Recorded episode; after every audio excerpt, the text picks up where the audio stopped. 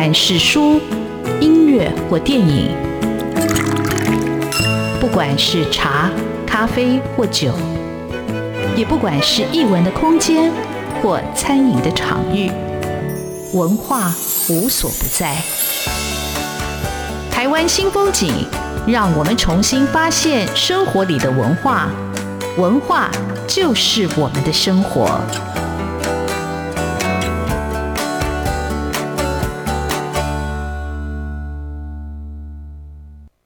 台湾新风景，我是主持人廖志峰。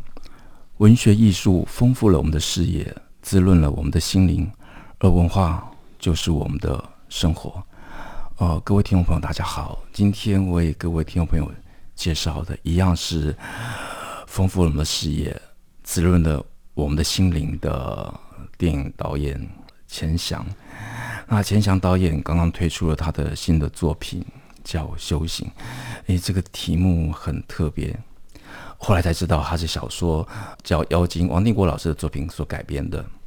钱江导演他本身在从事这电影的资历也非常的久，他在二零一四年他的第一部长片叫《回光奏鸣曲》，他得到了台北电影奖的最佳剧情长片，啊、呃，也得到了最佳女主角奖，他得到了非常多的一个奖项的一个肯定。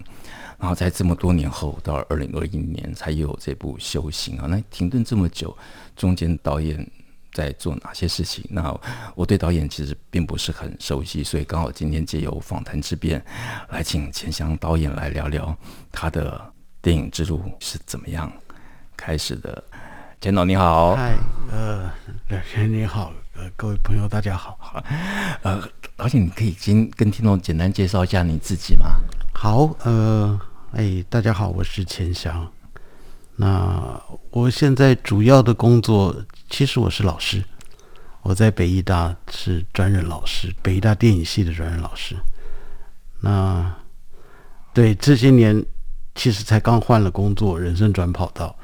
那隔了这么多年不拍片，是因为中间去教书了。哦，是是，那教的是电影的，对，电影制作跟电影摄影。是。那因为孩子们的作业其实很精彩的。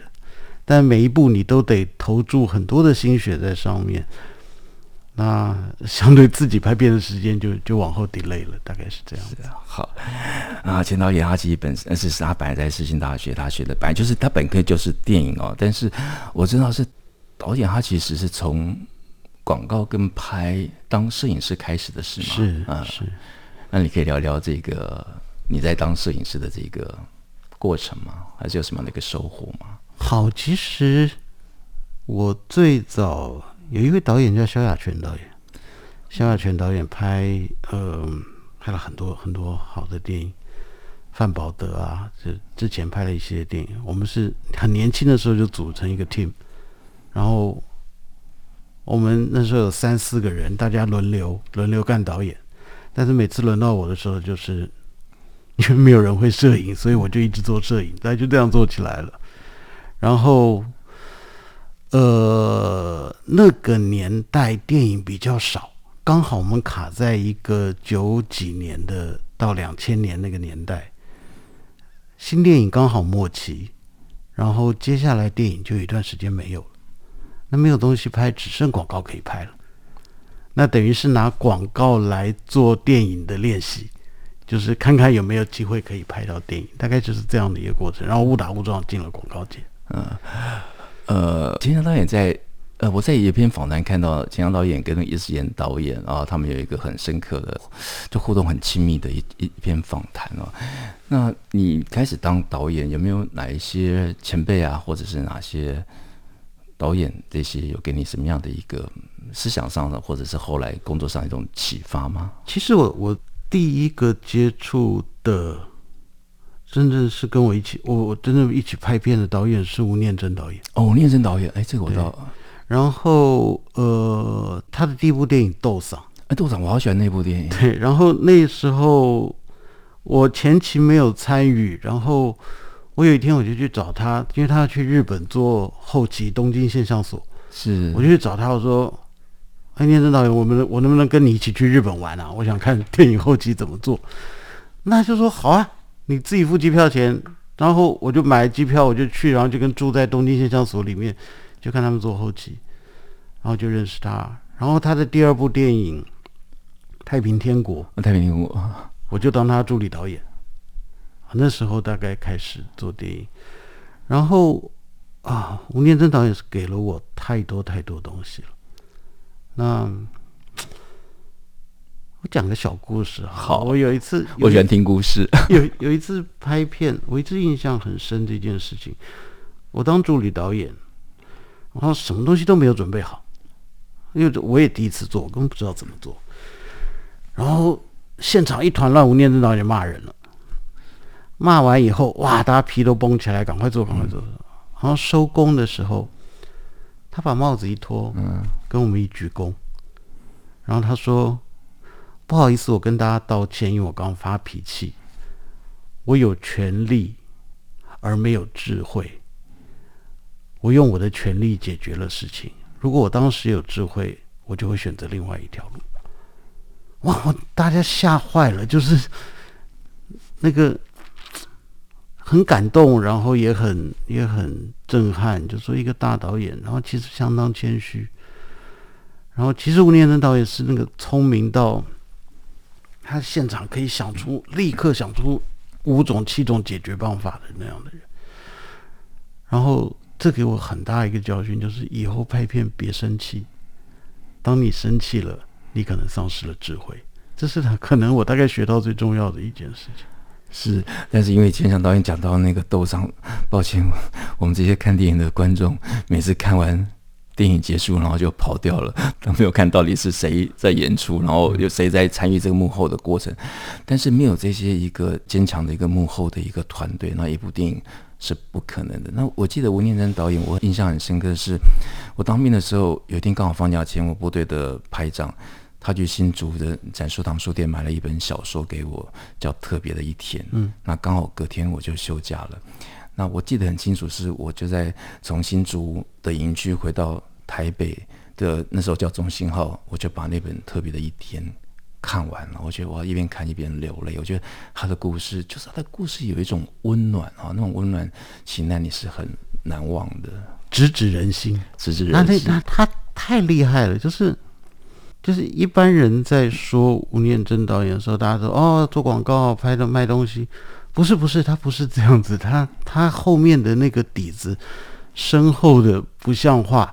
我们那时候拍《太平天国》，拍片时间两个月，两个月拍完片的当下，他同时出了一本十万字的电影书。我都不晓得那十万字是从什么时间，我们大家拍的都累死了，回去倒倒头就睡。他同时出了一本书，然后。怎么讲这个人呢？他给予我太多东西了，就是呃，不管是作为一个 role model 或作为一个什么，那当然我我认识很多很多导演，像一直演导演啊、呃，侯导，这都就是你大概是追不上，就是就是我不能想说要追上，不是，就是就是感觉有人在前面提着灯照的路真好，大概这种感觉是。嗯，我我自己做出版做了三十年哈，那我我们会接触到呃，至少会接触到作家好或者出版的同行跟前辈。那我觉得不管从作家或者是同行前辈，他们都会有一些东西给予你啊。那你并不一定想要去超越，但是我觉得他就会在给你精神上有一种某种的一种鼓舞。那易智言导演对你来说，他的意义，你们两个是可以谈得很深的朋友吗？易导啊，易导，易导虽然说是朋友，但是他因为在太多方面已经是属于我们都是我的老师，我其实他就是我老师，真的是我老师，就是我在学校念书的时候，他也是老师了。然后呃。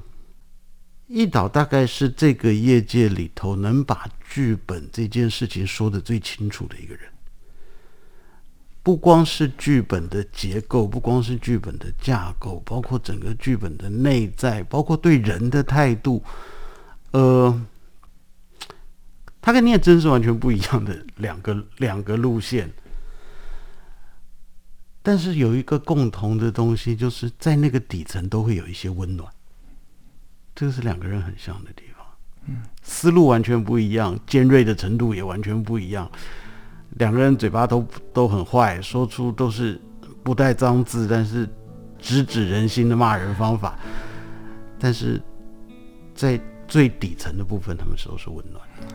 那其实有的时候，我们被一部电影打动，或者是被一个故事打动。我想要打动你的，一定是那个关于人性的部分，然后就是那温暖的部分哈。我们这里先休息一下，待会儿再请千祥导演来继续分享他的电影故事跟他的人生故事。其实我不晓得他会说出什么精彩的故事，我很期待。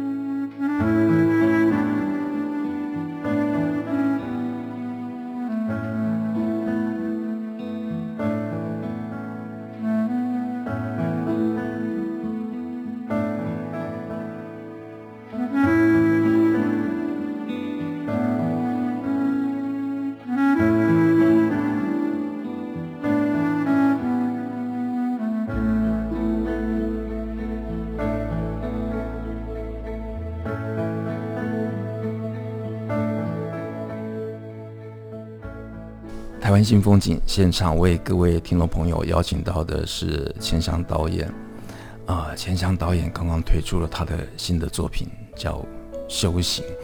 呃，我看完《修行》的时候，我曾经问他为什么会用这个名字，因为本来叫妖精。不过我们在讲修行之前，先来聊一聊钱祥导演自己的故事哦。啊，就我所知，钱祥导演他其实在很小的时候，嗯、就开始拍，就拿相机，他有拍过。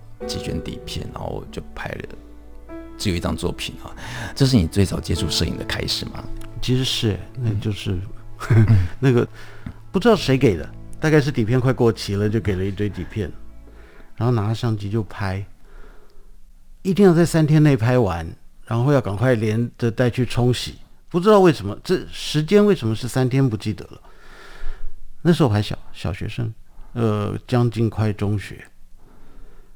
然后就看着身边周遭所有的世界，任何感觉值得拍的东西。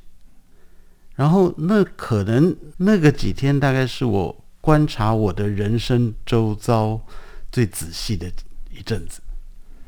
而这几件底片拍的完全没有冲出来，好像冲出了一张，我我我已经记不太清楚，冲出了一两张照片。但大部分都是空白的。但这个东西留给我的是，在景框中观看重新组织世界的一个新奇的经验。这个事情让我觉得很有意思。那大概就从那时候开始就摸上摄影。所以，一个导演之路，在他小时候拿到第一部相机，就有意无意的会走上那条路。我拿到相机很晚，可是当我有了相机，我觉得自己好像有某种，也不是权利，你有一个观看世界的一个角度。那不管对不对，那就是你取景，你未来不要的都剔除掉，你会特别去放到你可能看不到的东西。然后，其实每个东西都会有它的一个。意义哈，那千祥，我很好奇，是因为我看你的资料，你你也很多电影都当做剧照师嘛，呃，美丽听美丽唱歌唱歌，唱歌，然后呃，中破塞我也很喜欢哦，那中破塞，然后你那时候是当的是一个呃摄影摄影哦，那你能不能分享一下你当摄影的时候在拍中破塞？因为那是我很喜欢的电影，有没有什么特别的一个片场的故事呢？还是摄影的故事？好，这要讲到陈玉勋导演了。其实阿勋是阿勋导演，阿勋导演是一个。非常非常厉害的，他他不是一个，他不是个搞笑人。其实他后面的东西很深的，是是。对，我这边泄个密好了，就他去读很多历史啊，去读很多书啊，去读很多很多这些东西。我觉得搞笑只是他诸多天才，他是个吉他手，rocker，就是搞笑电影、喜剧电影只是他诸多的东西的一部分而已。那他的确有那个长才，就是有时候很多东西不是我摆的，是他在里面把人组织到某些位置，前景后景拉开那些，他突然间就好笑了，那是他的才分，他现场就可以做这些判断。呃，我想钱导也是客气了，因为我听在那个叶健导演在讲，他跟钱讲，他就他他给他，他请他摄影，但是他把那意念给他，他就可以拍出他要的。我觉得抓那个情感，抓那个氛围，也不是人人都可以的吧？哦、不不，这这个有差别，就是其实是某种沟通能力哦，是，就是像他们这些人的沟通能力都是很强的，就是。当他讲出了某种语言，而那个语言可以快速的被转换成影像，就是这个东西得前面有那个影子，就要影子，那个语言得出来。如果他没有，他说我要一个很美丽的什么，那我可能拍不出来。大概是这样子啊，沟通。嗯，我在想自己做出版那么久，经常跟我同事沟通困难，因为我要他们做给我东西都是。不是我要的哦，就是我想这一定是一个沟通哦，就是那种磁场跟那个雷达 是没有接到的。但他他们的确是能够做到精准的沟通，沟通这个事情在这些导演都是相当厉害。是啊，今天这期的听众朋友，其实你有福了，你不止听到钱翔导演的故事，你还听到了至少吴念真、易智言。呃，陈玉勋导演的故事，那我我自己也许在一个编辑或者一个出版的现场，我对那种人的故事或者作业现场的故事，我都特别感兴趣。我觉得后面都有一个人，才有把这个故事把它完成或者推出来的一种可能哦。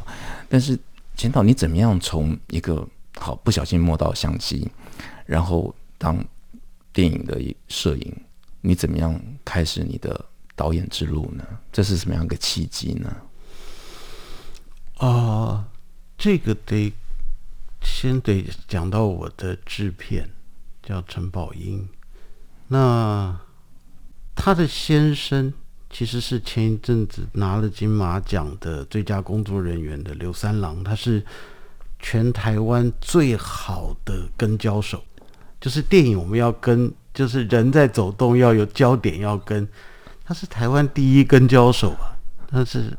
他的先生，那跟焦是有一个轨道在推那个机器人。呃，他是在镜头上的焦点，哦、是是是，对，很专业的是你看电影上的画面都是清晰的，其实有一个人在跟着，那个是有一个极高的距离感、跟手感、跟节奏感的人的一个一个工作。也就是说，他要跟着机器跑，就是是。然后我们常做搭档，我在拍片的时候，嗯、他是我跟焦手，然后他太太是制片，他一天跟他太太说。啊，你找不到导演，那你找钱翔去拍好了，就这样，其实就只是这样子而已。然后他就找我聊聊，聊聊，我们就开始拍了部电影。所以那部叫《归途》吗？还是？对，第一部是《归途》，《归途》是人生剧展的一个片。好，那《归途》之后就拍了呃回光。回光。那我再请教一下，就是我一直不懂到底制片跟制片人啊是什么样的一个工作内容跟角色呢？好，呃。制片人感觉上更高大上一点，然后可能可以到现场指指挥挥，然后大部分是在处理财务状态。是，那制片大概就是，如果这个位置降到独立制片的话，他就是什么下手都要做的人，他。从到处理经费，到排解纠纷，到呃行程安排，到现场大小事情，大家都要处理。所以其实所有的影片幕后都有一个，其实是伟大的，就是制片，因为这些人才把片子兜起来。他兜了工作人员，兜了，因为电影绝对不是导演的，我从来不这样认为。电影就是一个集体创作，就是这样。呃，其实我对制片。人开始有感觉是有一次我看一部法国电影，他讲一个制片的故事啊，那个制片人就在片场啊、银行啊、嗯、导演啊、呃剧作家跑来跑去、跑来跑去，那他后来因为心肌梗塞就倒在路上，嗯，那电影就结束了。那是我我看到那一部电影，我从此不敢再轻忽任何人。就是我们自己工作那么久，我想职场上每一个推手是是是，哎，其实都会。嗯，所以我想其实非常重要，是是各行各业。然后你说做很多，其实有的时候我在这些出版的时候，都是自己扫地阿伯哦，就什么都要 什么都要做哦。客人坐下来要倒茶煮咖啡啊，作者要招呼，读者要招呼，什么事都要做。其实很像制片的角色，其实是是的，就是你你想，我们这些人到底有没有什么特别的一个哦？专才啊！但是我觉得，如果你作为一个中介的平台，然后把这个故事推出去，但是我觉得，我觉得可能差别还是因为得要有一个 vision，就是这个是最大的差别。你擦桌子、扫地、接待这些，然后处理所有大小事之外，你有一个 vision 导着这整个团队前进，我觉得这个是重要的。是，那很可能不是导演的，那个可能是制片的，个可能是你们出版的出版人的这些这些东西。好，那钱江呢？他才刚二零一一年开始当导演，但是他在二零一四年这部呃《回光奏鸣曲》，他就得到了很大的一个肯定。那这个故事，因为这电影我看过，我觉得对那个故事啊，然后对演员的那个演出的印象很深刻。那这个故事又是怎么来的呢？这个故事啊，这个故事就在家里掰，蹲在那边就在想掰一个。中年女人的故事，然后掰完以后真是掰的乱七八糟。但是好处是因为我制片是女生，是我演员女生，然后所有都是很像三娘教子，每一个人把我骂一顿。然后副导是女生，然后大家看完以后给我很多东西，是那就一边改一边修，一边改一边修，一一边拍一边修。然后这个过程其实让我学到一件事情，就是电影可以是有机的。是，它不是一个指令下来一个动作，它是可以不停的接受他人的意见而做转换。好，我们这里先休息一下。到底从《回光奏鸣曲》到修行，这个电影的有机到底是怎么形成的？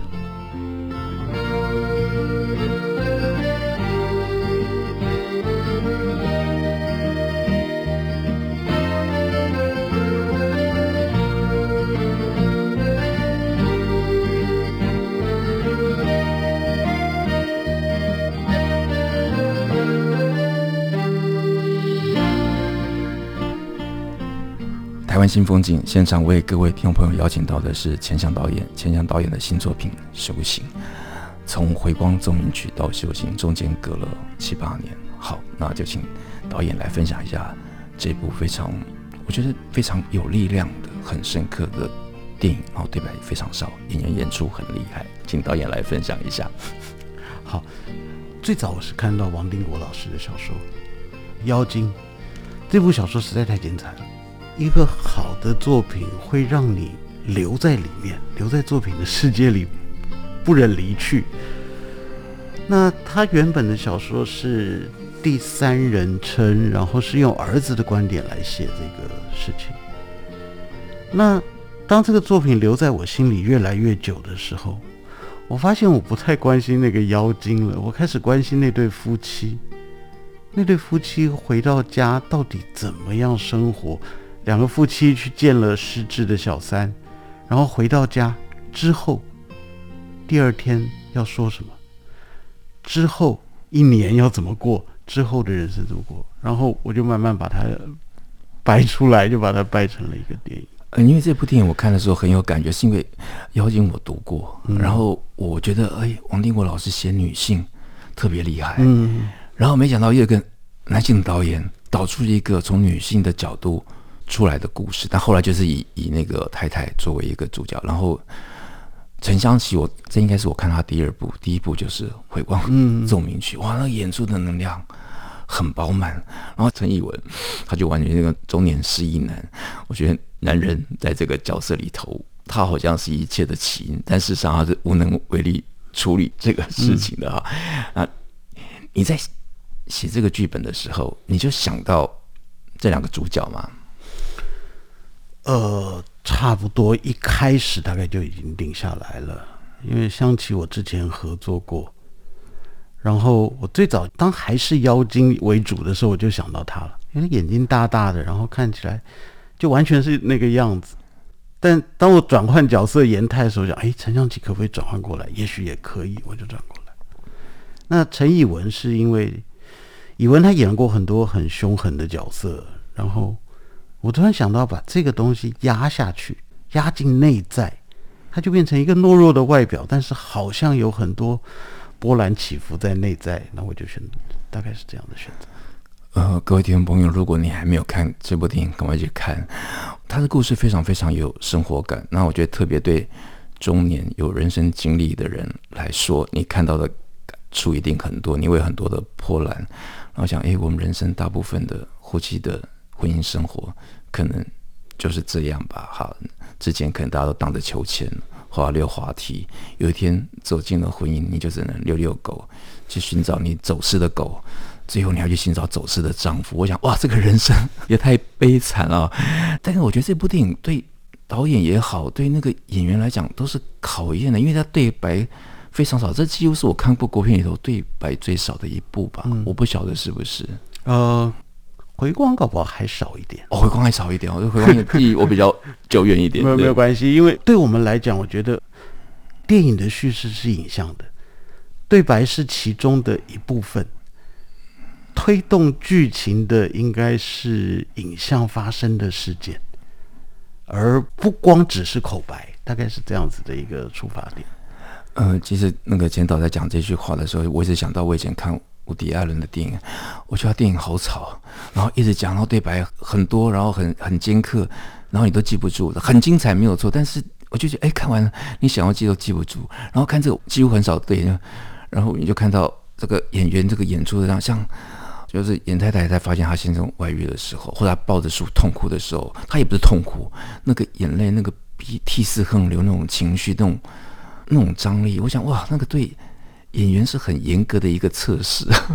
我觉得，我觉得这两个演员已经到我在 Q&A 的时候常讲这件事情。我说他们两个大概是到了最成熟的一个阶段，此时的表演是非常精彩，炉火纯青，教科书般的表演。那我们的拍摄方法，其实我们有很长的准备期，然后分别跟他们谈，谈完以后。到现场，他们就自己来了。其实他们带着角色来的。呃，我就背着摄影机，就看他们表演。当时给我的感受是什么，我就捕捉这个东西。所以它比较像是爵士乐的 jam 的那种感觉，大概是。是。那我有个问题，我很好奇，我不晓得能不能问哦。你同时又兼导演跟摄影，这样子在一个。转换或者在一个调度上，或者在执行的这个拍摄的作业上，有没有什么样的困难呢？还是没有？不晓得，因为我不是。呃，对，其实对我而言，因为摄影我已经做了二十多年了，我抱着摄影机，我反而有一种安全感。嗯、导演其实我相对陌生的，所以抱着摄影机跟着在里面，我比较有直接的感动。那个东西我比较哇丢给直觉了，大概是。呃，抱着摄影机的导演，我记得在看完电影的那个 Q&A，就有人问他说：“导演的肩膀好了一点了没有？”就可以知道说，长期在工作上的，其实那个负重其实是很大的。啊，修行真的是我看过的国片电影里头，就是我觉得那看完之后，你还会一直在想，你没有走一段路是没办法疏解的。嗯，那其实像阳光普照。那个也是，我觉得他有一种冲击，但其实他也有一种很深刻的一个生活感。而这部作品从王定国老师的邀请改编来的，那我倒是很好奇，王定国老师有没有来看这部电影？呃，我们剪好第一版，我大概就寄给他了。是，然后现场那天好像没有来。我其实作品改编幅度蛮大的，是改编幅度蛮大的，但是。我常在思考这件事情，这是我觉得，因为当他已经作为影像的时候，他就是一个再创作。是。那做这件再创作的时候，我可能要达到某些更严格的标准。这部电影给我一个很好的一个启示，就是小说其实是很精彩，电影是不同的精彩。那从妖精到修行，他讲这人生的一种修炼，这种修炼是在生活里头，你每天都在碰撞的，那它束缚着你，那也可能。让你成长，那你有可能也走不出去。啊，我觉得是一部非常值得推荐给各位听众朋友赶快去看的一部很好的台湾的电影。那今天非常感谢钱翔导演拨空来上我们的节目，谢谢钱导，谢谢谢谢你。